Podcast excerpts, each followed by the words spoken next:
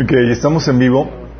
Estamos transmitiendo este mensaje en la página de Minas de Facebook. Buscas Minas Church y ahí nos vas a encontrar. Y también en, la, el canal de YouTube de Minas Dominical. Buscas Minas Dominical y ahí nos encuentras. Suscríbete para que te puedan aparecer el anuncio de cuando estamos transmitiendo en, en línea. Porque a veces nos tardamos un poco. Tenemos una hora, se supone que los sábados transmitimos a las 7. Hoy nos estamos demorando 10 minutos. Y los martes estamos transmitiendo en teoría a las 8, pero a veces nos demoramos un poco también. Ayúdanos también a compartir el, el, el mensaje. Eh, ayúdanos a hacer el, la gran comisión. No nos está costando mucho. Nada más lo compartimos en las redes sociales y listo.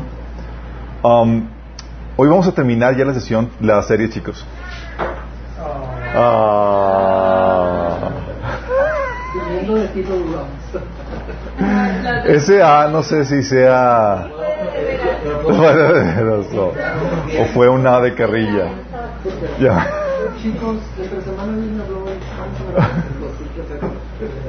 Sí, mientras que el Señor no hable algo más, este ya es el, el final, terminamos con 10 sesiones. Pero vamos a comenzar con, con una oración, poner este tiempo en manos de Dios. Amado Padre Celestial, damos tantas gracias, Señor, por tu presencia en medio nuestro, tu amor, tu cuidado para con nosotros, Señor. Eres tan bello, tan hermoso, Padre. Señor, queremos pedirte el día de hoy que tú nos hables, hables a través de mí, Señor.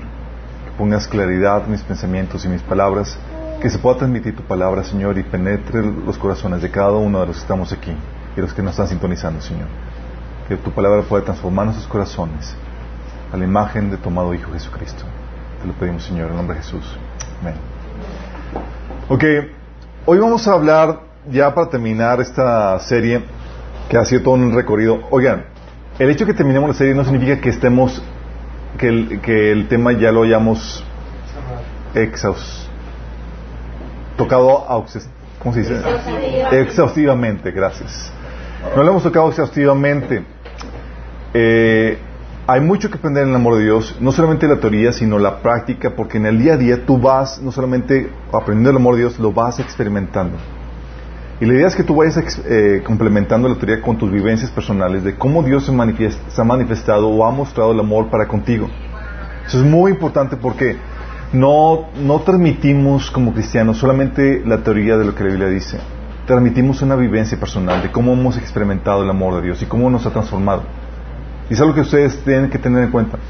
No solamente se trata de estudiar el amor de Dios en la Biblia, lo cual esta es una buena introducción para que ustedes embarquen en esta travesía, porque como dice Pablo, su oración era que conociéramos la profundidad, toda la dimensión del amor de Dios, para que podamos, pudiéramos experimentar la, la plenitud que Jesús nos ofrece. Porque acuérdense lo que vimos la vez pasada. Si no sabemos cómo Dios nos ama, no vamos a experimentar el amor de Dios, y nos va a pasar por encima. Y va a pasar como el pueblo de Israel, donde estaban, estaban relacionándose con el ser que es el amor en persona, y vivieron amargados y resentidos y murieron al desierto porque no supieron cómo Dios los estaba amando. Y así pasa con muchos de nosotros. Y pensamos que Dios nos está haciendo la vida de cuadritos y nos, y nos está aborreciendo cuando la verdad nos está amando. Pero la, la manera en como Dios nos ama, tienes que aprenderla porque nos ama a un nivel de madurez versus tu grado de, de percepción que es de niño. Y el Señor te invita a crecer para que puedas tener la dimensión de cómo Dios te ama y puedas experimentar la voluntad de Dios como algo bueno, agradable y perfecto. Eso vimos la vez pasada. Yo quiero platicarles de los consentidos de Dios, los preferidos de Dios. A ver chicos, levanten las manos los que son consentidos de Dios. Ah, sí, sí. Ok, este es un tema algo polémico con los que me gustan. Los que, le, que, les da así como pau, pau, pau, pau. Sí, de hecho, eh, algo que platicaba con, ya no me acuerdo con quién, a veces platico con alguno de ustedes y no me acuerdo exactamente quién fue, pero, pero me queda la, la, la plática de que como Señor, estaba utilizando a alguien para reprenderlo severamente a esta persona, le digo, qué padre, Dios te está amando. Sí, pero cuando ya entiendes cómo Dios te ama, ya lo percibes como amor. Ah, Dios se preocupa por mí, espera un nivel de madurez y crecimiento que amerita ese tipo de reprensión, ese tipo de, de jalada de, orejas. Pero esa llega la pregunta, chicos. Cuando hablamos de consentidos o de preferidos, llega la pregunta normal es, ¿Dios hace discriminación de personas? Entonces Dios puede tener consentidos, preferidos.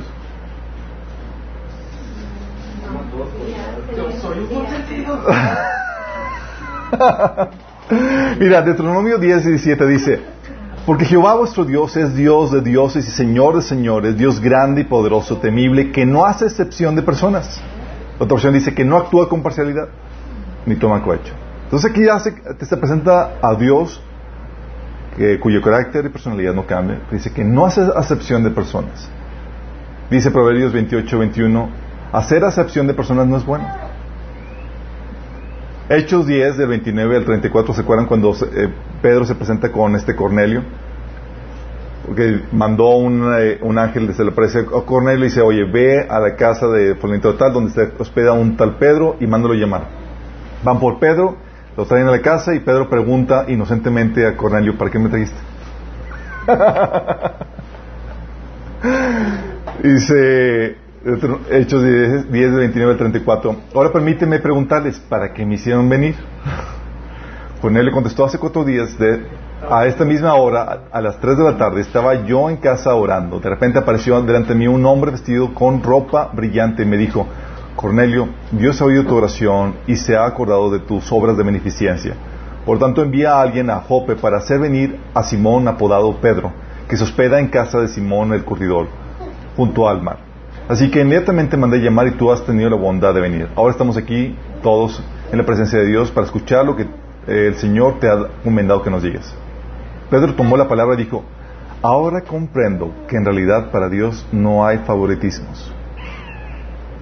O sea, le cayó el 20 de que no hay favoritismos para con Dios.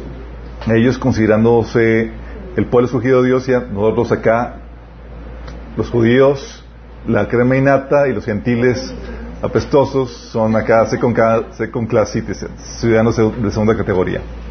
Entonces sabemos que Dios no tiene favoritismos, no, hace eh, no tiene favoritismos y tampoco hace, eh, hace excepción de personas.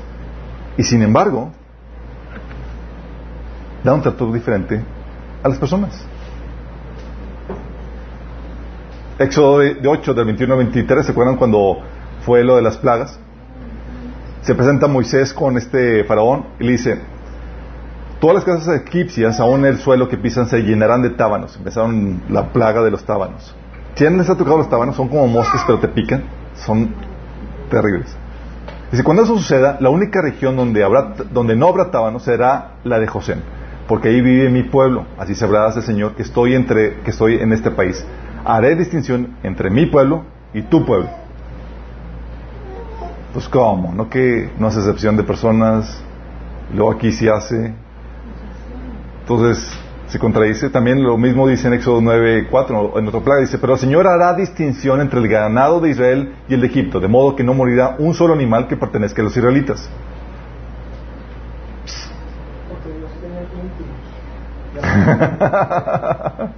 ya, los, ya, ya, se les está cuatrapeando ahí los engranes en la mente. Ya digo, ya resolvieron el... dice en Éxodo, incluso la de la plaga de la luz, ¿se acuerdan? Dice, de las tinieblas, dice, durante ese tiempo los egipcios no podían verse unos a otros, ni moverse de sus sitios. Sin embargo, en todos los hogares de israelitas había luz. Entonces hace distinción Dios. Génesis 4, el 3 a 5, ¿se acuerdan? Cuando Caín y Abel presentaron su ofrenda, cada quien, ese tiempo después, Caín presentó al, Señor una ofrenda de fruto de la tierra. Abel también presentó al Señor lo mejor de su rebaño, es decir, los primogénitos con su grasa. Y el Señor miró con agrado a Abel y a su ofrenda, pero no miró así a Caín ni a su ofrenda. Por eso Caín se enfureció y andaba cabizbajo. Es una ofrenda aceptada, otra ofrenda rechazada. Una aceptada, otra rechazada. ¿Dios hace excepción de personas? Sí, no, más o menos. Sí, no. No, pero es justo. Mateo 13, del 11 al 12. Fíjense, estaban todas las multitudes y Jesús les dice a ustedes, a los discípulos, les, se les ha dado conocer los secretos del reino de Dios, pero a ellos, a los demás, no. A la chusma, al que tiene se le dará más y tendrá en abundancia, al que no tiene hasta lo poco que tiene se le quitará. Sí. Mateo 10 del 5 al 6 dice, Jesús envió a, los, a, esto, eh, a estos doce con las siguientes instrucciones. No vayan entre los gentiles ni entren a ningún pueblo de los samaritanos. Vayan más bien a las ovejas descarriadas del pueblo de Israel. ¿Por qué unos sí y otros no, chicos? ¿Dios hace discriminación de personas? ¿Dios tiene favoritismos? Sí. Sí. ¿No? Me fascina. Si vieran su cara, chicos.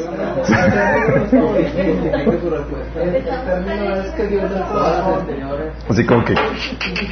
¿Saben? Es fascinante cuando encuentras aparentes contradicciones en la Biblia. Cuando encuentras aparentes contradicciones, emocionate.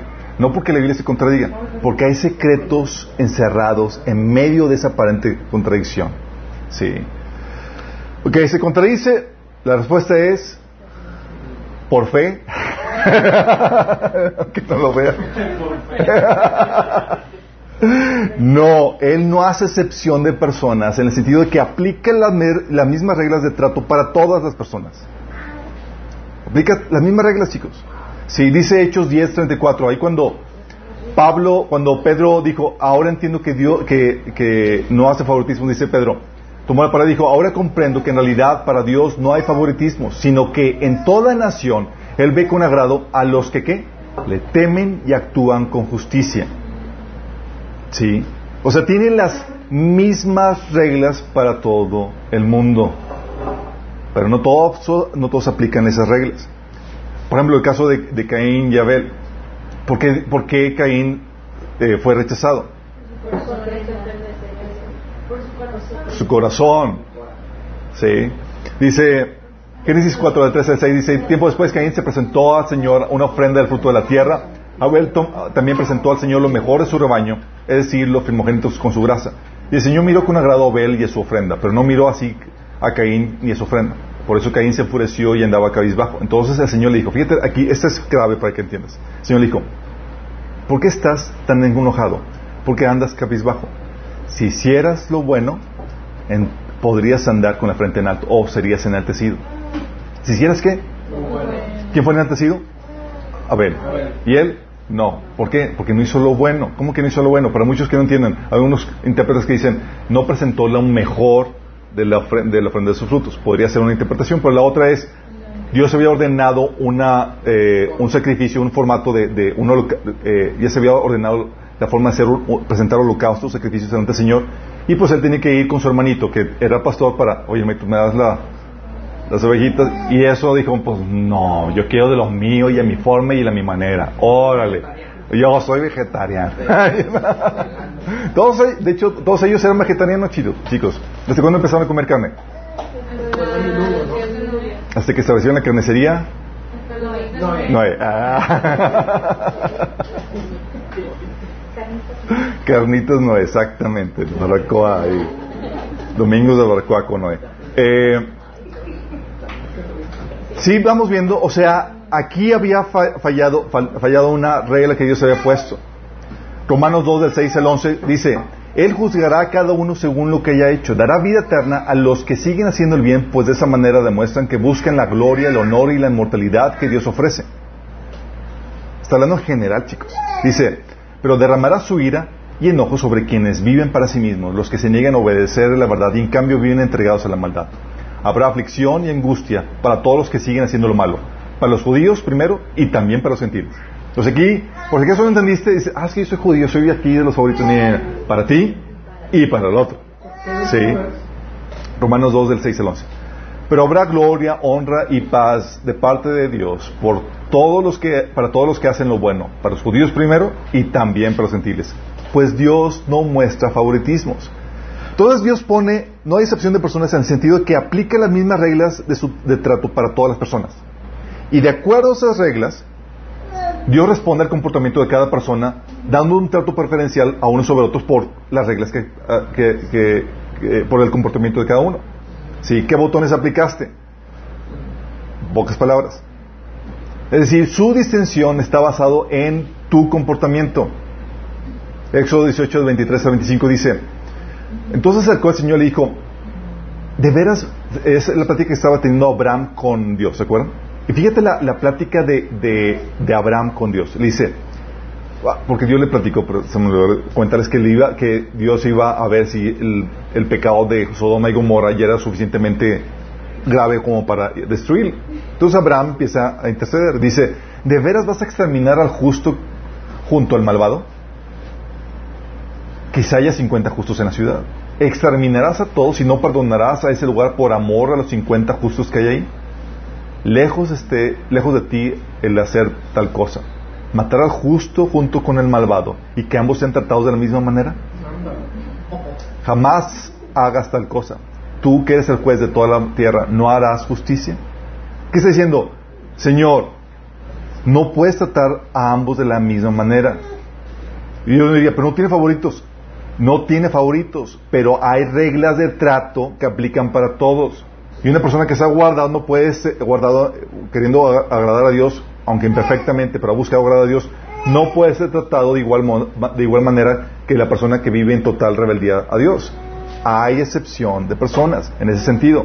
Las reglas de justicia o de trato deben de variar de acuerdo al comportamiento de cada persona. ¿Me estoy explicando? En ese sentido entiendes que hay, sí hay favoritismo y no hay favoritismo al mismo tiempo. Sí, en el sentido que Dios tiene las mismas reglas para todos. En ese sentido no hay favoritismos. Y de acuerdo a esas reglas, trata a cada persona diferente. Ah, vamos bien. Sí. Por eso, ves el trato, por ejemplo, preferencial para Abraham y su descendencia. Oye, dices, ¿por ¿qué privilegio tenía Abraham de, que los cogieran a él y a su descendencia para hacer bendición a todos? Vamos a acuérdate el contexto, chicos. Estábamos, estaban en una generación donde todos habían apostatado, todos conocían a Dios, eran descendientes de Noé. Digo, se les inculcó la fe en Dios y toda la cosa, pero todos se apartaron. ¿Y quién fue de los pocos que quedaron fieles a Dios? Abraham. ¿Y qué regla o qué principio de trato Dios aplicó con Abraham? El de Éxodo 20, de 5 a 6, que dice, cuando los padres son malvados y me odian, yo castigo a sus hijos hasta la tercera y cuarta generación. Por el contrario, cuando me aman y cumplen mis mandamientos, les muestro mi amor por mil generaciones. Dices, oye, ¿por qué Dios sigue siendo fiel a Israel? Por esto, chicos.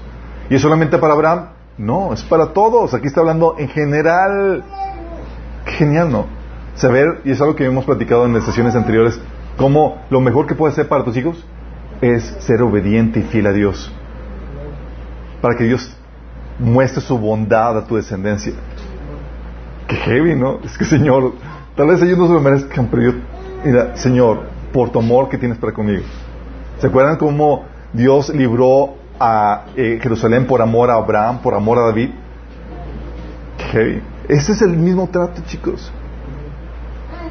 El trato preferencial para con Israel. Fíjate lo que dice Éxodo 19.5. Dice, ahora bien, si me obedeces y cumples mi, pacto, ustedes serán mi, serán mi tesoro especial entre todas las naciones de la tierra. Porque toda la tierra me pertenece. Ustedes serán mi reino de sacerdotes y mi nación santa. Este es el mensaje que debes transmitir a los hijos de Israel.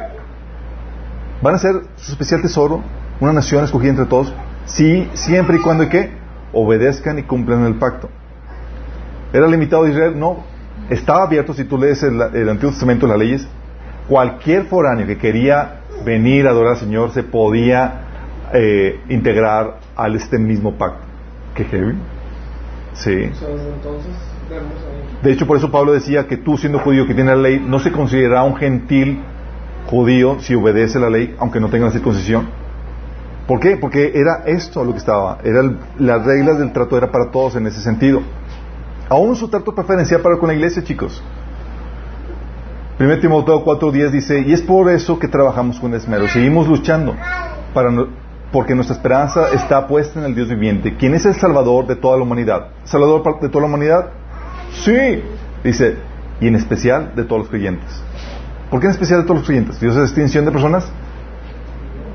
No y sí. sí, no. ¿Por qué? porque es, Dios es extensión, es, ok, salvó todo el mundo, pero ¿aplica la salvación en todos? No, la salvación aplica solamente en los que creen, como dice Juan 3, 16 al 18. Dice, Dios no envió a su Hijo al mundo para condenar al mundo, sino para salvarlo por medio de él. El que cree no es condenado, pero el que no cree ya está condenado por no haber creído en el nombre del Hijo unigénito de Dios. Esa regla aplica a todos, es a todo el mundo. Tú pasaste de ser un X a ser un hijo porque presionaste el botón correcto.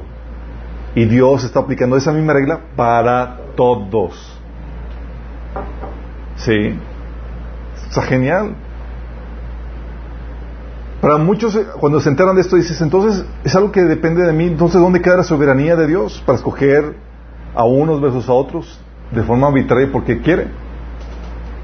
Como dicen, oye, amé a Saúl y a, digo, amé a Jacob, pero a Saúl aborrecí.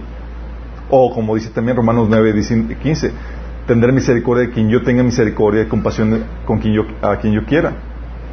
Cuando sí, cuando no. Eso lo vimos ya en mente renovada y todos ustedes ya lo saben.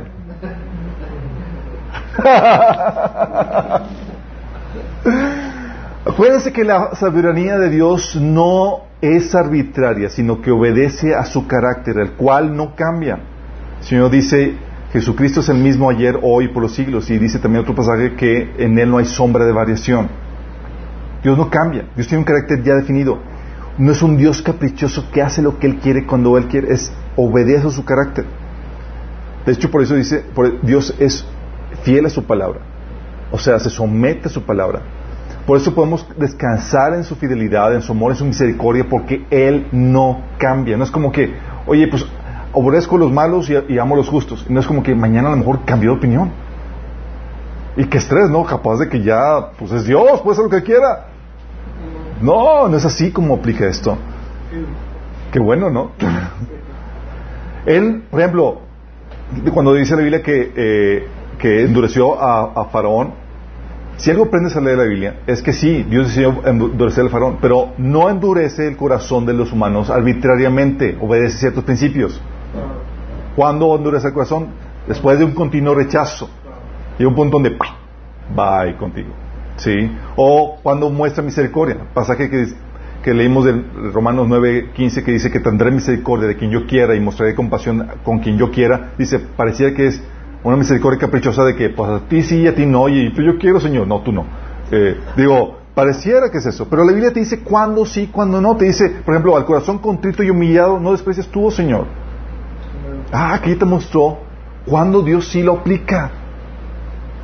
Entonces no es caprichoso, obedece a su carácter. Otro pasaje dice, Dios opone a los orgullosos, pero da gracia a los humildes. Entonces me humillo si hay, un espíritu contrito en mi corazón, entonces sabemos que Dios va a responder bien en ese sentido. Sigamos viendo, porque la, idea de un Dios soberano caprichoso que hace lo que quiere y puede violar sus propias reglas y su propio carácter es la imagen del Dios musulmán, que no es el Dios de la Biblia. Sorry. Sí, pero así es. Dice, como es Dios, puede hacer lo que quiera cuando quiera. Sí, no. Nuestro Dios es fiel a su carácter, quién es Él. No puede negarse a sí mismo. ¿Vamos? Y eso es un alivio. Pues Dios puede darte un trato preferencial, si así lo deseas, si tan solo presionas los botones correctos, los cuales aplican para todos. Oye, quiero ser conce de Dios.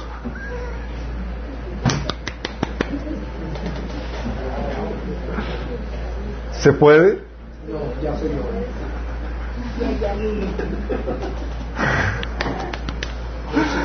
Y ya sabemos que Dios ama a todos, a todo el mundo, ¿cierto? Sabemos Juan 3:16, de tal manera amó Dios al mundo, ok, pero ama a todos, y cuando se habla a todos, por ejemplo, la distinción entre creyentes y no creyentes es que a los no creyentes los ama de forma temporal. ¿Se acuerdan que los que van camino de destrucción, Dios no los deja sin mostrar sin darles muestras de su amor. Murió también por ellos, les muestra paciencia, actos de bondad, les y demás, y antes de, ser condenados, habrán recibido una, copiosas muestras del amor de Dios. ¿Sí? Hechos, eh, Hebreos 10 del 26 al 29 habla de cómo al final van a terminar siendo condenados. Es un amor de Dios, pero que van a recibir de forma temporal. Tú y yo no recibimos el amor de Dios de forma temporal. Ay, qué genial. Nosotros lo recibimos de forma eterna y de forma especial. Tenemos un trato diferente porque hemos presionado los botones correctos. Dice Efesios 2 del 4 al 7. Pero Dios es tan rico en misericordia que nos amó tanto, que a pesar de que estábamos muertos por causa de nuestros pecados, nos dio vida cuando levantó a Cristo de los muertos. Es solo por la gracia de Dios que ustedes han sido salvados. Pues no, no levantó de los muertos, pues nos levantó de los, de los muertos junto con Cristo y nos sentó con Él en los lugares celestiales porque estamos unidos a Cristo Jesús.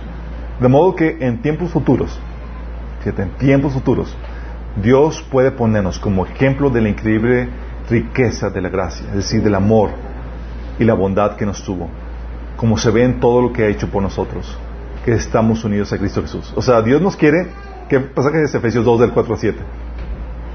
O el famoso pasaje de Efesios 2, 8, por gracias sois salvos, no por, bueno, unos versículos antes, ¿ok? Entonces, sabemos que tenemos un trato preferencial porque hemos activado el botón correcto de la fe y el arrepentimiento que nos hacer recibir el amor de Dios, sí, de una forma especial. Y aún como cristianos, chicos, entonces hay un trato especial entre el mundo, que es amado por Dios, pero de una forma diferente a la iglesia. ¿Vamos? Y aún entre los cristianos hay de tratos a tratos. Chiquito hay de tratos a tratos. Dice, um, ¿te acuerdan de... El trato varía de qué botón presionas. ¿Sale? ¿Se acuerdan de la mujer que fue a los pies de Jesús y le estaba lavando los pies? Y Jesús dijo, si he llamado mucho es porque sus muchos pecados le han sido perdonados, pero a quien poco se le perdona, poco ama. Aún entre los cristianos, habemos gente que sabemos, va a variación de cuánto amas a Dios entre nosotros. Dice Pablo que entre los apóstoles, él fue llamado, dice, pero entre todos, él ha trabajado más que todos ellos. Que es, ah, y se ha desgastado más que todos ellos. ¿Te imaginas? ¿Por qué? Pues Pablo sabía que él había sido perseguido y había, dice, de todos los pecados soy el peor, sabía que se sentía tan perdonado y tan en deuda con el Señor que se desvivía en corresponder al amor de Dios. ¿Vamos? Y eso lo, le daba un trato diferente de parte de Dios. Al punto dice que le dio una revelación a, Dios, digo, Dios él, que le tuvo que dar un aguijón porque se no perdía piso. Y nosotros, chicos, le amamos a Él porque Él nos amó primero. Sí, ya Él activó el amor, pero tú que tanto correspondes a ese amor va a terminar el trato que tú recibes de Dios. Por eso dice Hebreos 6, 10, porque Dios no es justo para olvidarse de las obras y del amor que para su gloria ustedes han mostrado sirviendo a los santos como lo siguen haciendo. Su amor, la manera en que mostramos el amor de Dios va variando de cada uno. Sí, tú dices con qué auge, con qué ímpetu decides amar a Dios. Hay unos, por ejemplo, que son cristianos y demás, pero se avergüenza de él en la escuela o en el trabajo y, otros que, oh, sí, señor, aunque me apedreen. sí, varía, sí. El trato. Algunos dice, dice, por ejemplo, en Marcos 8:38, porque al que se avergonzara de mí y de mis palabras en esta generación adulta y pecadora, el Hijo del Hombre se avergonzará también de él cuando venga en gloria de su Padre con los santos ángeles. Imagínate, va a haber unos cristianos como que, ay Señor, pues te van a hacer ahí el, ah, de lado. En cambio otros, dice, eh, promete que no borrará sus nombres del libro de la vida, sino que anunciará delante del Padre y sus ángeles que ellos me pertenecen. No va, o sea, hay otros a quienes Dios, a, quienes Jesús los va a presumir. Espero que tú y yo somos uno de ellos. Y el Señor, Él no me negó, Él está loco por mí. Decían fanático. Decían aleluya. Vamos viendo. Y aquí la pregunta sí. Entonces veamos que hay las, las mismas reglas de trato aplican para todos. Y eso permite, y es un alivio esto, que tú puedas aplicar o presionar los botones correctos para volverte un preferido, un favorito de Dios. Un, que recibas un trato especial. Que que depende no de Dios porque no de ser favoritos, depende de ti. ¡Qué heavy! La pregunta es, ¿quieres ser de los preferidos de Dios? Amén, ¿no? ¿Hay favoritos? ¿Hay personas que reciben un trato especial? Sí. Tú puedes ver, por ejemplo, entre los doce discípulos. Entre los doce. O sea, estaban los 70 discípulos a quienes mandó predicar. Luego tenía las, 70, ¿qué? Su círculo de 12. Y de los 12 tenías tu círculo de 3. ¿Quiénes eran? ¿Se acuerdan? Juan, Pedro y Jacob. Juan, Pedro y Jacob. Oye, estos personajes, Pedro, Jacob y Juan, eran su petit comité. ¿Tú crees que Jesús los, los cogió arbitrariamente como que tú me caes bien, tú no, tú, tú estás ofreciendo más? O sea, no era, no estaba basado en apariencia, ni si estabas bonito, no, si no estaríamos ya todos bien fritos. Pero estaba basado en que estaban presionando los botones correctos. Ellos eran los que Jesús los llamaba aparte para que experimentaran la obra y la gloria de Dios de una forma única que los demás discípulos no tenían el privilegio de ver. Ellos eran los que les contaban el chisme de cosas que Jesús hacía que los demás no sabían. Por ejemplo, Marcos 5 del 37 al 42. Marcos 5 del 37 al 42 dice, no dejó que nadie le acompañara porque fue la, hija de, de Jetro que, había, estaba muerto. Dice, ah, excepto Pedro, Jacobo y Juan, el hermano Jacob. Estaban los discípulos dice, ustedes se me quedan aquí chicos, pero tú, tú y tú me siguen. ¿Te imaginas tú de los que no apuntó Jesús? Señor, yo también quiero ir. No, tú no. ¿Te imaginas? Todo dice, cuando llegaron a la casa del jefe, el sinagoga Jesús notó el alboroto y que la gente lloraba y daba grandes, de, grandes alaridos. Entró y les dijo, ¿por qué tanto alboroto y llanto? La niña no está muerta sino dormida. Entonces empezaron a burlarse de él, pero él los sacó a todos, tomó consigo el padre y la madre de la niña y los discípulos que estaban con él y entró a donde estaba la niña. La tomó de la mano y le dijo, Talita cum, que significa niña, a ti te digo, levántate. La niña que tenía 12 años se levantó enseguida y comenzó a andar. Ante este hecho todos se llenaron de asombro. Y luego les dijo, no digan nada a nadie. O sea, un secreto entre la familia y sus tres discípulos. No sé tú, chicos, pero a mí me fascinaría, me fascinaría ser parte de ese petit comité. Sí, de hecho, o sea, la idea es que podamos ser. Y el alivio, como les digo, es saber que depende de mí.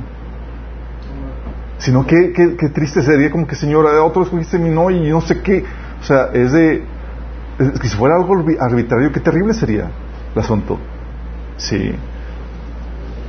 Lo otro, por ejemplo, ellos, la, la resurrección de esta niña, eh, la hija de Jairo, también en la transfiguración.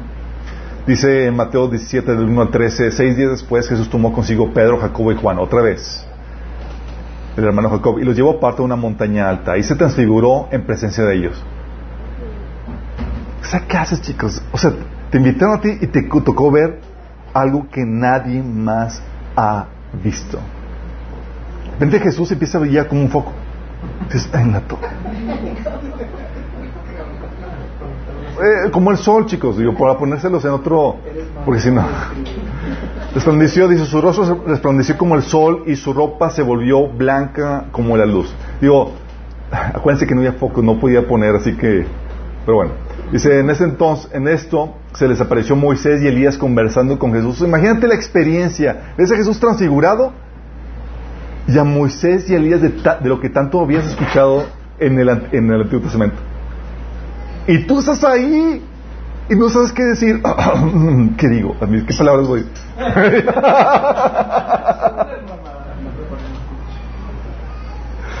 Dice, y estaban conversando con Jesús, pero le dijo Jesús, Señor, qué bien que estamos aquí. Ahí es donde tú te ves más bonito. Dice, si quieres levantar, si quieres levantaré tres albergues, uno para ti, otro para Moisés y otro para Elías. Pues imagínate, te invitan a ese, a esa reunión privilegiada y pues tú también quieres participar, no sabes de qué están hablando, pero pues vaya. pero pues vamos a ver, que tengo una contribución. Señor, pues ya que estamos aquí, pues vamos a armar una ramada, no sé cuántos días nos vamos a quedar. Dice, mientras estaban aún hablando, pareció una nube luminosa que los envolvió, del cual salió una voz que dijo, este es mi hijo amado, estoy muy complacido con él. Escúchenlo. Al oír esto, los discípulos se postraron sobre su rostro aterrorizados, pero Jesús se acercó a ellos y los tocó. Levántense, les dijo, no tengan miedo. Cuando alzaron la vista, no vieron a nadie más que a Jesús. Mientras que bajaban la montaña, Jesús les encargó, no le cuenten a nadie lo que han visto hasta que el Hijo del Hombre resucite. ¿Te imaginas? Un secreto entre tú y Jesús y no lo puedes contar ni siquiera a los discípulos. Es como que llega contigo que este el discípulo, Andrés o Mateo, ¿qué vieron allá? ¿Qué pasó? No te puedo decir.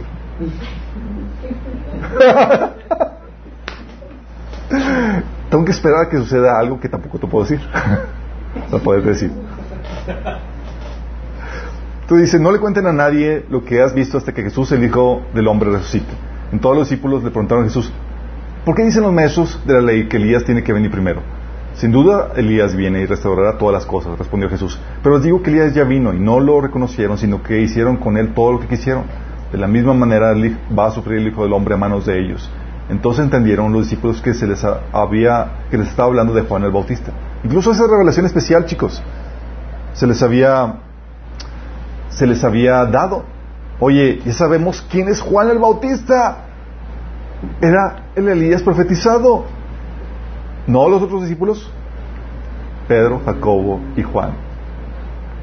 Hacen Dios esa, envidia que Dios le enseña cosas a otros y o da un trato y dice, Señor, yo aquí.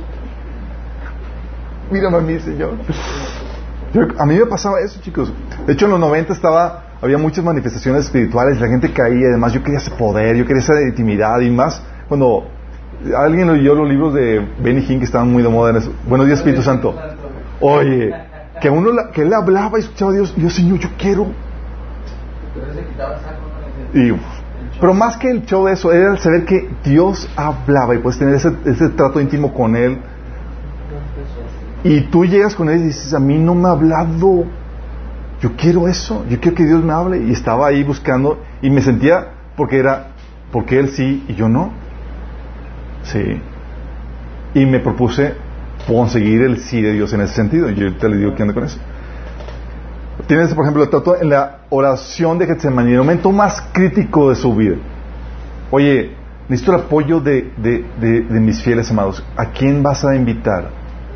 Petit comité. No todos, Pedro, Jacobo y Juan. Mateo 26 del 36 al 38. Entonces Jesús fue con ellos al huerto de los olivos llamado Getsemaní y dijo, siéntense aquí mientras voy a orar para allá. Se llevó Pedro y los hijos de, de Zebedeo, Jacobo y Juan.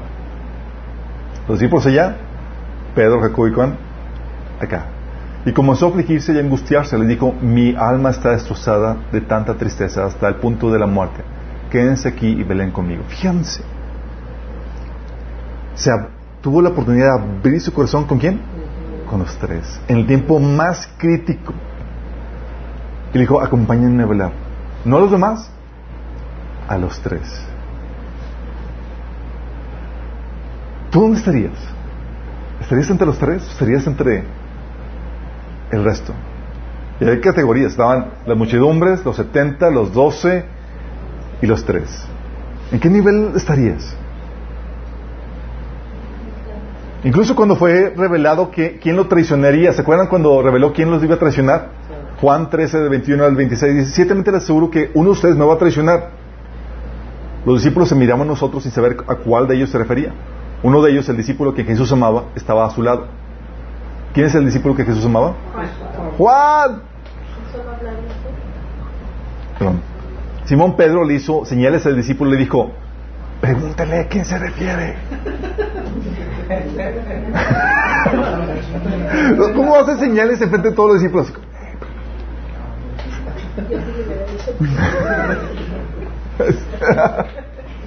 A veces mi esposa se frustra conmigo porque me habla señales en situaciones donde pues, no puedes hablar. Y yo nomás me quedo viendo así como, así con cara de, ¿what? Si no lo entiendo. Y si ella se frustra más, así. Entonces, Aquí sí lo entendió Juan. Dice, pregúntale a quién se refiere. Señor, ¿quién es? Preguntó él reclinándose sobre Jesús. Y Jesús le dice, aquel a quien yo le dé este pedazo de pan que voy a mojar en el plato. O sea, le dijo quién iba a ser el traidor, chicos. Los demás en Babilonia y él... Pon atención. Judas, Judas. Acto seguido mojó el pedazo de pan y se lo dio a Judas Iscariote, hijo de Simón. Aún en la resurrección, chicos. ¿Quiénes fueron los primeros que, fueron, que constataron que la tumba estaba vacía? Juan y Pedro. ¿A quién le dijo el ángel? ¿Se acuerdan las mujeres? Eh, vayan y díganle a los discípulos y a Pedro. Sí, el anuncio especial es como que, hey, acuérdate de Pedro. Marcos 16, 7.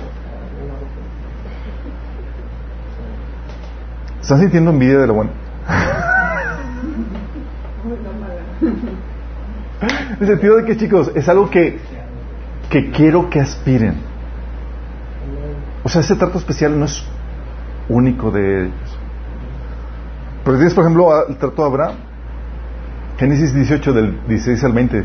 Dice, después de que se acuerdan que, Abraham, que Dios comió con Abraham y le dijo que iba a tener eh, Sara un hijo, y habían comido, y Dios iba rumbo a, a Sodoma y Gomorra. Después de haber comido, los hombres se levantaron y miraron hacia Sodoma. Cuando salieron, Abraham eh, caminó un tramo con ellos para despedirlos. De aquí, la costumbre de encaminar a la gente. ¿Ocultaré mis planes Abraham? Preguntó el Señor. Ocultaré mis planes Abraham. Oh. Pues Abraham sin duda llegará a formar una nación grande y poderosa y todas las naciones de la tierra serán bendecidas por medio de él. Yo escogí a fin de que él ordene a sus hijos y a sus familias que se mantengan en el camino del Señor haciendo lo que es correcto y justo. Entonces lloré por Abraham todo lo que he prometido. Fíjate el razonamiento de, de Dios. Ah, pues Abraham va a ser fiel, va a responder a todo esto, entonces voy a abrir mi corazón con Abraham. O Moisés. ¿Se acuerdan de Moisés? Si hablamos de tratos exclusivos, Moisés, wow, que lo tenía. Éxodo 33, 11 dice, dentro de la carpa de reunión, el Señor hablaba con, Moisés cara a cara.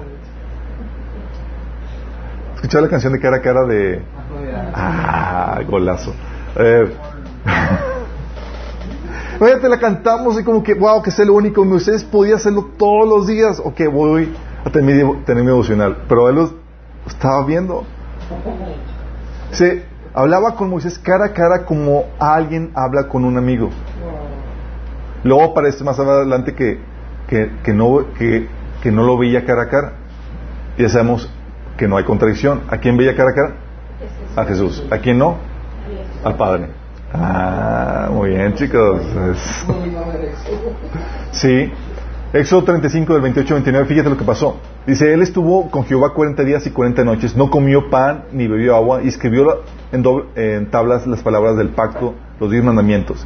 Y aconteció que, que descendió Moisés del monte Sinaí con las dos tablas del testimonio en su mano. Y al descender del monte no sabía Moisés que la piel de su rostro resplandecía después de que hubo hablado con Dios. Lo vieron en la torre. Sí. Al punto que Moisés tuvo que poner un velo. Pero qué, qué, trato especial. Qué privilegio. O el trato de Moisés, de David, ¿no? David tenía esa intimidad con Dios donde Dios le revelaba cosas impresionantes porque no solamente era rey, era salmista, era profeta al que se reveló muchas cosas acerca de, del Mesías. Pero él decía, Salmo 42, del 1 al 2, como el siervo brama por las corrientes de agua, así clama por ti, oh Dios, el alma mía. Así clama por ti, oh Dios, el alma mía. Mi alma tiene sed de Dios, del Dios vivo. ¿Cuándo vendré y me presentaré delante de Dios? Y vaya que recibió revelación y un trato privilegiado. A punto de que se escogió su descendencia para que fueran linaje de reyes sobre todo Israel. Y nosotros somos incrustados en, esa, en ese linaje para poder reclamar esa promesa y reinar juntamente con el Mesías, imagínate. O Daniel, ¿se acuerdan de Daniel?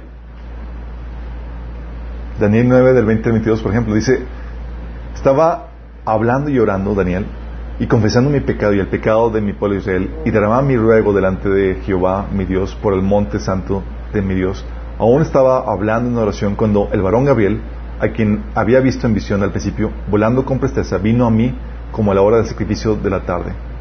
O sea, le interrumpió un ángel, chicos. ¿A ti te ha interrumpido un ángel en tu oración?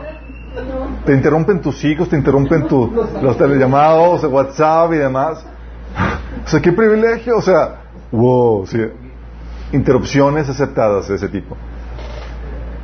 Dice, y me hizo entender y habló conmigo diciendo, Daniel, ahora he salido para darte sabiduría y entendimiento. Y más adelante dice, porque eres muy amado. ¿Qué, qué, qué, ¿No te hace sentir especial eso? O sea, qué privilegios. O Samuel, Samuel 3 del 8 al 11, ¿se acuerdan? Que dice, entonces él dice, se dio cuenta, ya es cuando estaba Samuel escuchando la voz de, Dios en la noche, se dio cuenta que el Señor estaba llamando al muchacho. Ville, acuéstate, le dijo Eli. Si alguien vuelve a llamarte, dile, habla al Señor, que tu siervo escuche. Así que Samuel se fue y se acostó en su cama. Entonces el Señor se le acercó y lo llamó de nuevo. Samuel, Samuel, habla que tu siervo escucha, respondió Samuel. Mira, le dijo al Señor, estoy por hacer en Israel algo que a todo el que lo oiga quedará retumbando en los oídos. Y empezó a abrirle su corazón. A un niño incluso, pero encontró un niño fiel que podía atender a su palabra y no le iba a echar en tierra. El mismo trato de Jesús, chicos. Ustedes saben que, que el Hijo, dice Juan 1, 16 al 18, que experimentamos la gracia y la verdad por medio de Jesús, porque Él está en unión íntima con el Padre. Dice que está en el seno, hablando de una intimidad que Él disfruta. Y, esa intimidad, chicos, dices, oye, pues es que es Jesús. Sí, pero ¿sabías que dice la Biblia en Juan 17, 23 que Dios te ama a ti con el mismo amor con que ama a su Hijo Jesús? ¿Estás dimensionando eso? Dices, ¿por qué Jesús lo trata diferente y a mí no? Hay botones, chicos, que se presionan. Sí. Lucas 5 dice, dice, sin embargo la fama de Jesús se extendía de modo que acudía a él, acudían a él multitudes para oírlo y para que lo sanaran sus enfermedades. Pero él por su parte solía retirarse a lugares solitarios para orar. O sea, en medio del día más ajetreado, tú y yo podemos encontrar excusas para no estar con el Señor, pero él tenía su tiempo con el Señor. Sí, él sabe qué botones presionar. Y hay características que, que tienen, que tenían estos hombres que usaban de un trato privilegiado por parte de Dios. Todos ellos eran ambiciosos, fervientes por las cosas de Dios, no apáticos, no indiferentes. Deseaban ese trato especial. Y eso comienza, chicos. Oye, yo quiero ser ese privilegiado. Yo quiero que Dios me trate de forma especial. ¿Tú quieres? No, yo claro que quiero. Recuerdo cuando estaba, oye, después de que leí el libro de Buenos días con el Espíritu Santo y estaba llore y yo, Señor, háblame, háblame. y estaba declarando que el Señor me hablara. Y el Espíritu Santo me dijo, te voy a hablar cuando yo quiera. Ah, pues o sea, yo estaba como, como niño de, como niño, como niño de que, mamá, mamá, mamá.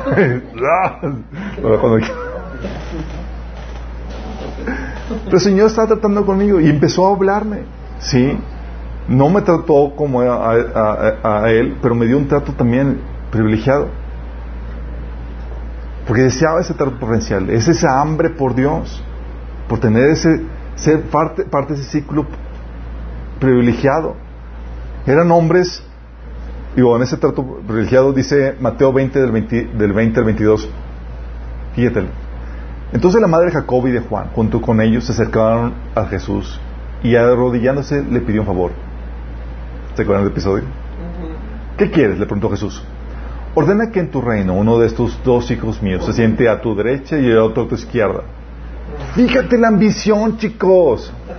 Y luego lo condenamos. Ah, qué, qué, qué mala onda eso. No, no, no, O sea, también se la viñaron porque mandaron a, su, a la mamá, pero... No, se me que era de esos mamás metiches.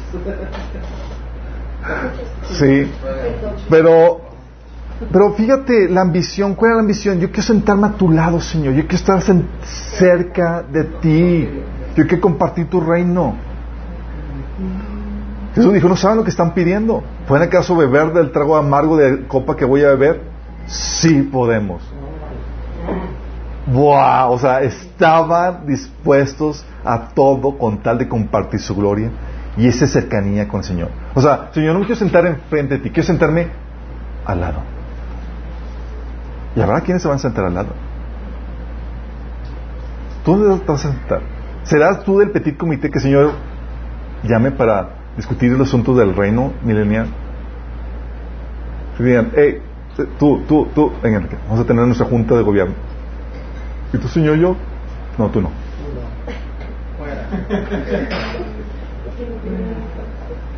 Qué heavy, ¿no? y lo peor es que no va a decir, qué injusto, porque dependió de ti ese trato, el recibir ese trato, no. De nadie más. ¿Estás dimensionando? Eran hombres de fe atrevidos que le creían en Dios, confiaban en Él. Mateo 14, de 28 29 dice, Señor, si realmente eres tú, ¿se acuerdan de Pedro? Ordena que vaya a ti caminando sobre el agua.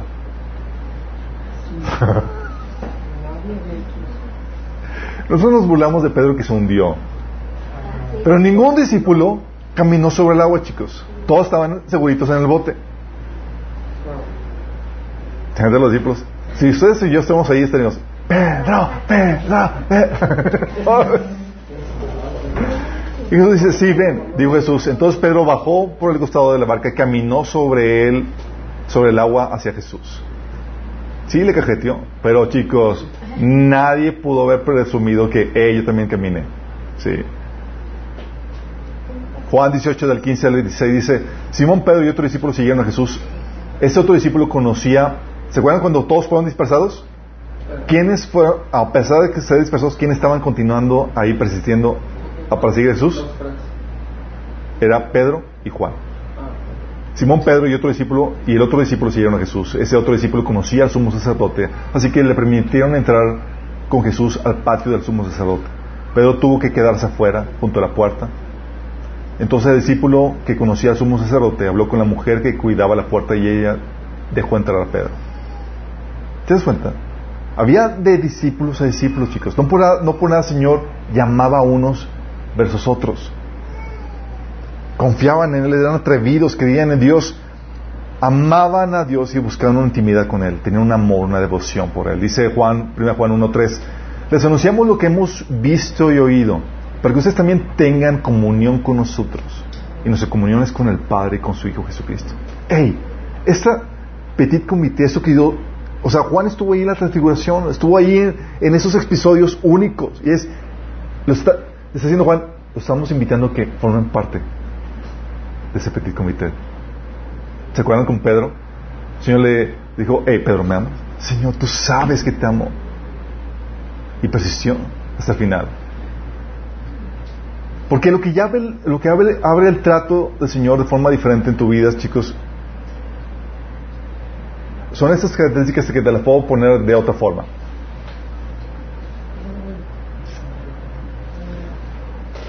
Es algo que el Señor me enseñó al inicio de mi caminar con Él. Hay algunas personas con las que el Señor tiene un trato en donde se relaciona contigo como amo-esclavo. Te ordeno esto y obedece y no esperes explicaciones de mi parte. ¿Vamos? Y así veamos, oye Señor, pues sí, tengo que perdonar a mi amigo, pero no entiendo por qué. Obedece. Señor, tengo que hacer eso sí, pero obedece. Y no te explica nada. ¿Te ha pasado? no tengo por qué explicarte. Es el trato, es un trato de esclavo. Donde es obedece está basado en la desconfianza. ¿De qué enferma la desconfianza? Dice Juan 15:15, 15, yo no les llamo esclavos porque el amo no confía sus asuntos a los esclavos, no sabe, no le platica. Esto obedece y eso es lo que tienes que hacer. Hay una diferencia entre un esclavo y un amigo. ¿Vamos? ¿Cuándo Dios da un trato como esclavo? ¿Sabes cuándo? Cuando hay desconfianza de tu parte. ¿Confías en el Señor? Sí, pero no confías en su carácter de amor. ¿Y qué haces? En tu desconfianza empiezas a pedirle cuentas al Señor. Señor, ¿por qué hiciste esto? y empieza a reclamar. Déjame decirte esto. Dios no da cuentas a nadie. Romanos 9:20 dice, respondió, ¿quién eres tú para pedirle cuentas a Dios? ¿Acaso le dirá la olla al barro al que le moldeó, ¿por qué me hiciste así? ¿Por qué? Porque Dios no va a ah, sí, que yo te explique, déjame explicarte, hijito, porque pues, no, no, no, no, no, no, no. Hay rangos y posiciones, chicos. Y si tú te acercas a Dios en la, en la actitud de desconfianza, a ver, Señor, dame cuentas, ¿por qué hiciste esto? ¿Por qué te llevaste a mi hijo? ¿Por qué permitiste esto? ¿Tú crees que Dios te va a responder? Es una actitud de desconfianza. Y Dios no tiene por qué explicarte nada. Dios es obedece. No te explico nada. Es una relación basada en desconfianza. Donde Dios nada más te da instrucciones y te ordena donde naces, pero no te explica por qué hace las cosas. ¿Me explico? Por tu desconfianza. Lo que abre la llave de el trato de Dios para un trato diferente es la confianza. Para ser, es donde son amigos. Señor, no entiendo, pero confío en ti. Ah. Entonces Dios te explica por qué hace las cosas, no porque tenga que darte cuentas. ¿Por qué?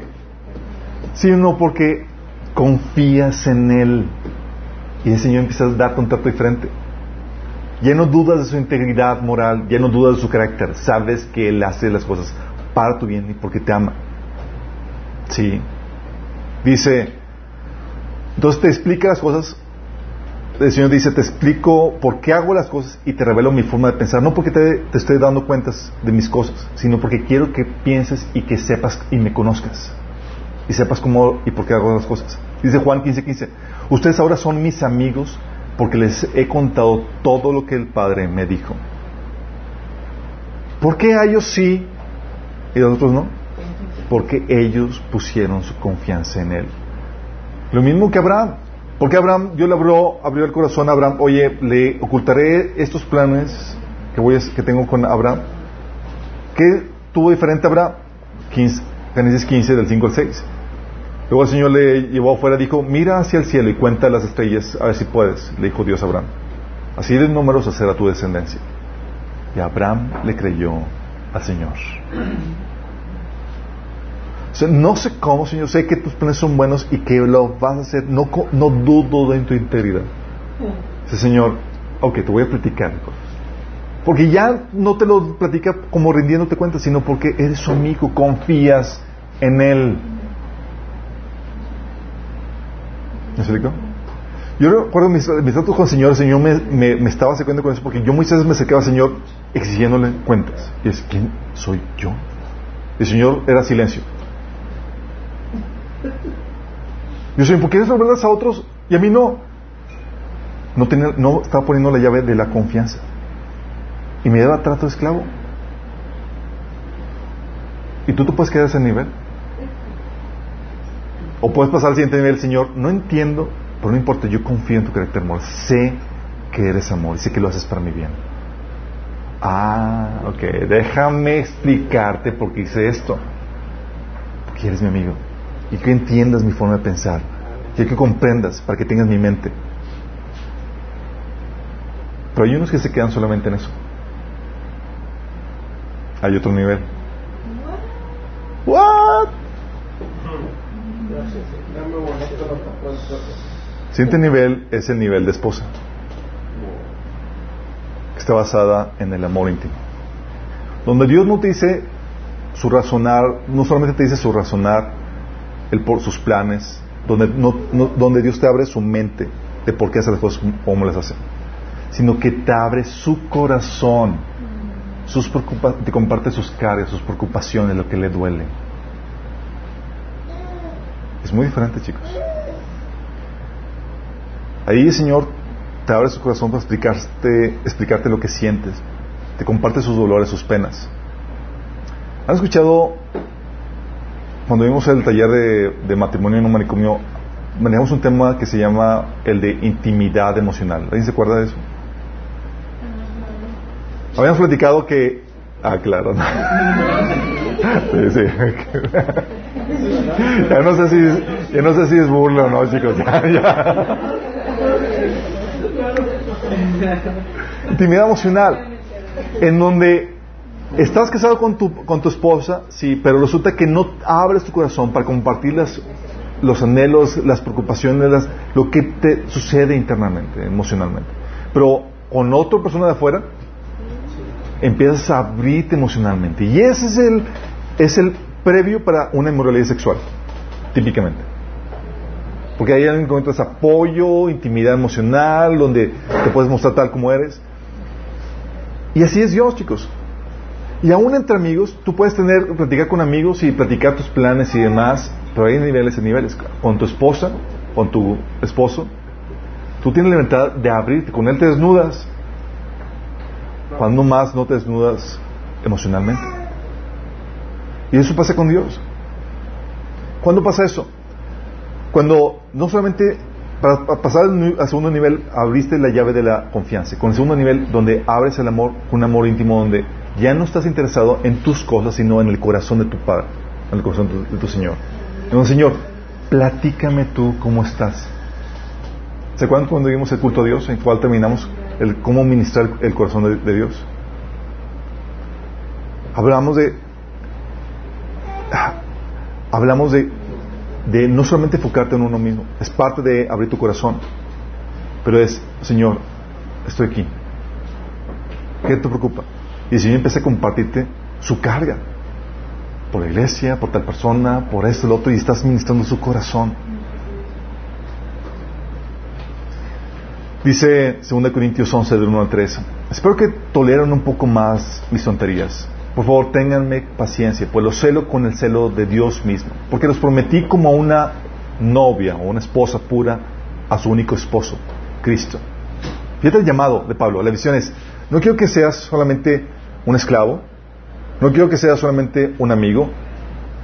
Dios te invita a ir un paso más allá. ¿Que seas qué? Esposo. Sí, pero temo que de alguna manera su pura y completa devoción a Cristo se corrompa tal como Eva fue enga- engañada por la astucia de la serpiente. ¿Qué abre esto? Un- Una total amor y devoción por Dios, por saber lo que hay en su corazón, por ministrarlo. Es decir, un espíritu de adorador, chicos. Fíjate cómo Pablo se refería a los ministros de Dios resaltando el trabajo de Timoteo. ¿Sabes por qué era por qué Timoteo se diferenciaba de los más siervos de Dios? Te lo dice Pablo en Filipenses 2 del 19 al 21. Fíjate lo que dice, para vergüenza de sus contemporáneos en ese tiempo. Espero en el Señor Jesús enviarles pronto a Timoteo para que también yo cobre ánimo al recibir noticias de ustedes. Nadie como él se preocupa de veras por el bienestar de ustedes, pues todos los demás buscan sus propios intereses y no los de Cristo. O sea, llegaban con Dios es, Señor, dame, Señor, mis cosas, Señor, mis proyectos, Señor, quiero esto, Señor, mi comodidad. Y es todo mi, mi, yo, para mí, etc. Y es, Señor, ¿cómo estás? Señor, te amo. Señor, quiero ministrar tu corazón. ¿Qué te duele? ¿Qué te carga? No solamente quiero entender cómo, cómo operas y por qué haces las cosas. Quiero saber qué te carga. Por eso vimos la última sesión eh, de- del culto a Dios, la importancia de cómo ministrar el corazón del Padre, el corazón de Dios. Porque se trata de una relación. Dios está interesado en tus cargas, sí, tienes que expresárselas, chicos. Pero si tú te quedas solamente con expresar lo que hay en tu corazón, con eh, derramar tu corazón, te quedas a medias. Tienes que pasar al punto de la intimidad donde, oh Señor, ¿tú cómo estás? ¿Qué hay en tu corazón? Estoy aquí para ministrarlo. Me interesa, me importa, me valo- valoro lo que, lo que tienes. ¿Sí me estoy dando a entender, chicos? Es ahí donde, por eso ves que Dios se abre de diferentes formas y muestra diferentes cosas a diferentes personas. Unas más que otras. ¿Por qué? Una, a ti, te, a ti te muestro mis mandamientos y para le contar. Pues claro. A te muestro el por qué hago las cosas. Es de mí. Y a ti, no solamente te muestro mis cosas, voy a intimar contigo. Te voy a abrir mi corazón. Te voy a decir lo que me carga. Sí. Te voy a decir por qué lloro. ¿Te imaginas? Que Dios hable contigo así.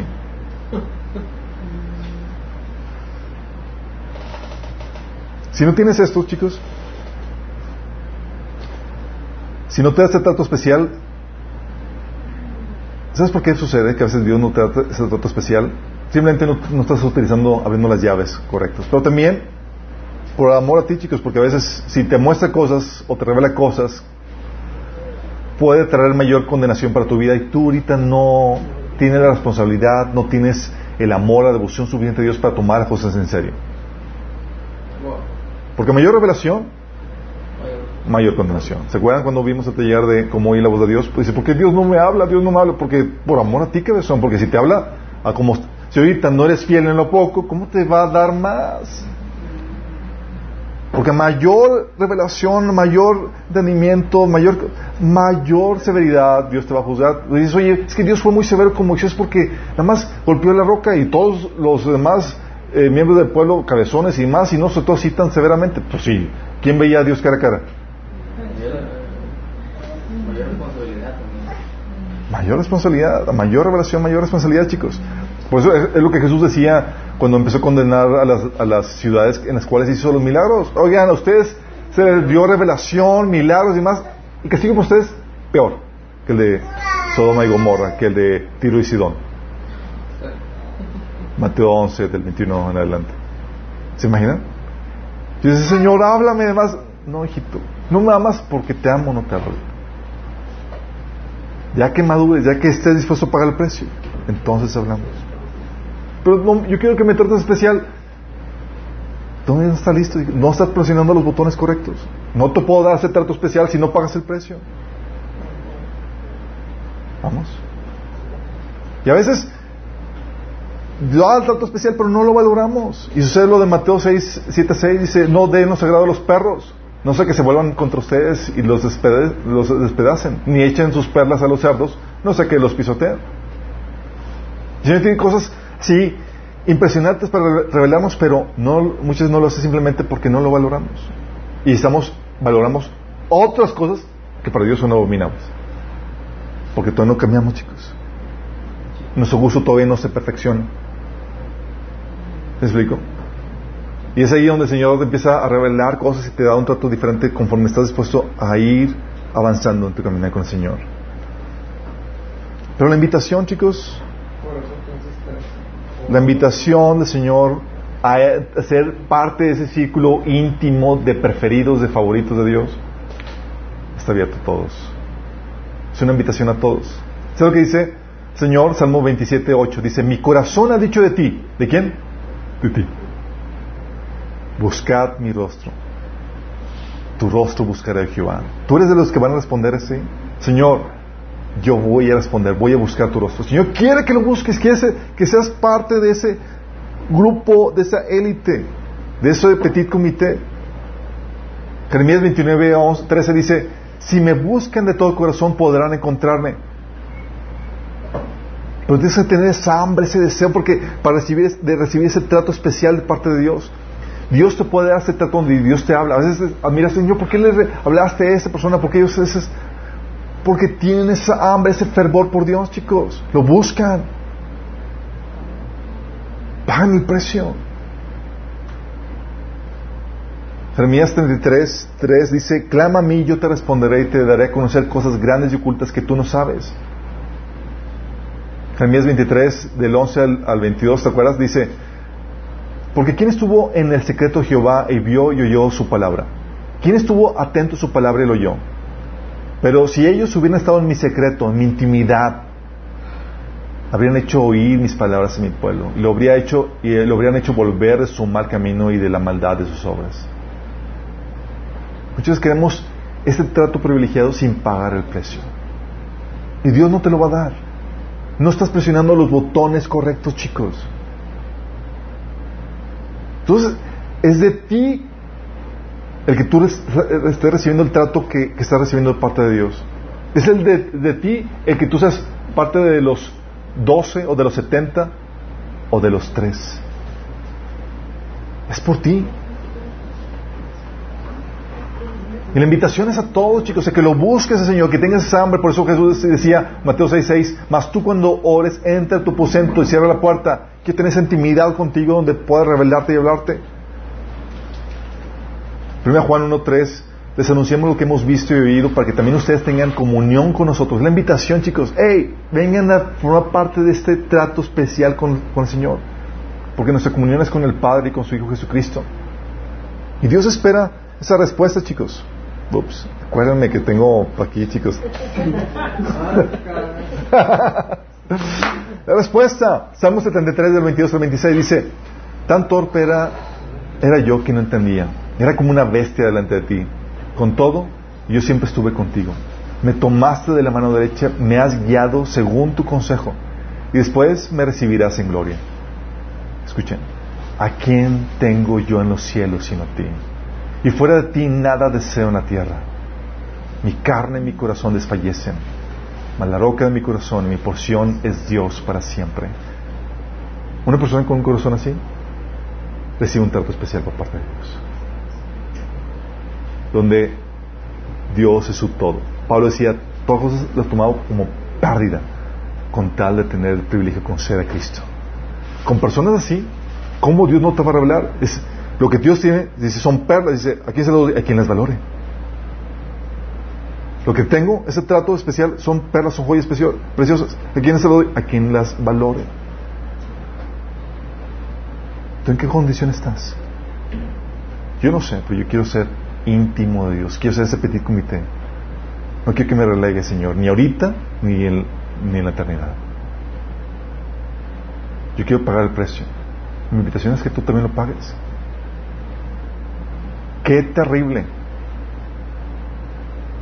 Qué terrible es ver que Dios escoja a unos y a otros y tú quedes fuera. ¿Sí? ¿Salvo? Pero qué fuerte ver a, Jesús que, oye, escogía a los tres y era uno tras otro. Y los demás ni siquiera repelaron, oye Señor, ¿por qué él sí yo no? Yo también quiero Señor. No mostraban interés suficiente. ¿Tú mostrabas ese interés? También los demás, los demás, eh, las multitudes, pero los discípulos, oye, las multitudes veían que tenían su reunión ahí los discípulos y, era, y nadie se acercaba para ver qué onda. Nada más, eh, ustedes, los interesados.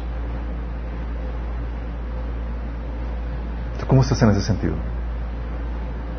Hemos visto el amor de Dios, pero quiero que entiendas que Dios ama diferente a cada persona, de acuerdo a su actitud para con Él. Mi oración es que tú puedas experimentar este amor de Dios de una forma privilegiada. Que Dios te trata diferente. Si eres muy amado, Dios ha derramado el mismo amor que tiene para con Jesús, lo tiene para contigo, pero no te va a tratar igual haber privilegios para unos sobre otros. Dios quiere, te invita a que formes parte de ese petit comité. Que no seas de los doce, que no seas de los setenta, que seas de los tres. El que está, del que, discípulo que se recuesta al regazo de Jesús y que le cuenta secretos, que le revela cosas, que le abre su corazón. Que con el tiempo de, de más angustia, como en el Getsemaní, los llama a los tres para compartir la carga que estaba viviendo. Que tú puedas ser de las personas que dices, ¿a quién le voy, puedo compartir esta carga, este, esta angustia que tengo? Y puedas verte a ti, y a ti, a ti. Que no sea de los que ustedes se quedan allá. Quiero compartir hoy mi corazón con ellos. ¿Quieres? ¿Estás dispuesto a pagar el precio? Vamos a orar. Amado Señor, damos gracias, Padre, porque podemos ver y entender, Señor, que tú das privilegios especiales, Señor, a uno sobre otro, Señor. Padre, y no queremos ser de aquellos rechazados, de aquellos relegados. Queremos ser de esos ambiciosos que desean ese trato especial, Señor. Así como Jacobo, Señor, y Juan, que deseaban sentarse a tu lado en tu reino, Señor. Queremos ese trato exclusivo, ese trato privilegiado por ti, Señor. Porque te amamos, Señor, porque no resistimos estar lejos de ti, Señor. Porque queremos conocer tu corazón y que abras no solamente tu mente, sino tu corazón para con nosotros, Señor. Queremos ser de esos amados, de esos íntimos contigo, Señor. Y queremos pagar el precio, cuesta lo que cueste, Señor. Trato difícil, pruebas, dificultades, lo que sea, Señor. Queremos estar contigo, Señor porque te queremos a ti Como dice el salmista, Señor, ¿quién tenemos en los cielos sino a ti? Y fuera de ti nada deseamos en la tierra, Señor. Ayúdanos más a, mantenernos, Señor, en esa firme devoción por ti, Señor, todos los días de nuestra vida, Señor. Porque estamos conscientes de que eso va a terminar el rango, la posición, lo cercano o lejano que estaremos contigo, Señor, por la eternidad, Padre. En tu nombre te lo pedimos, Señor. Amén.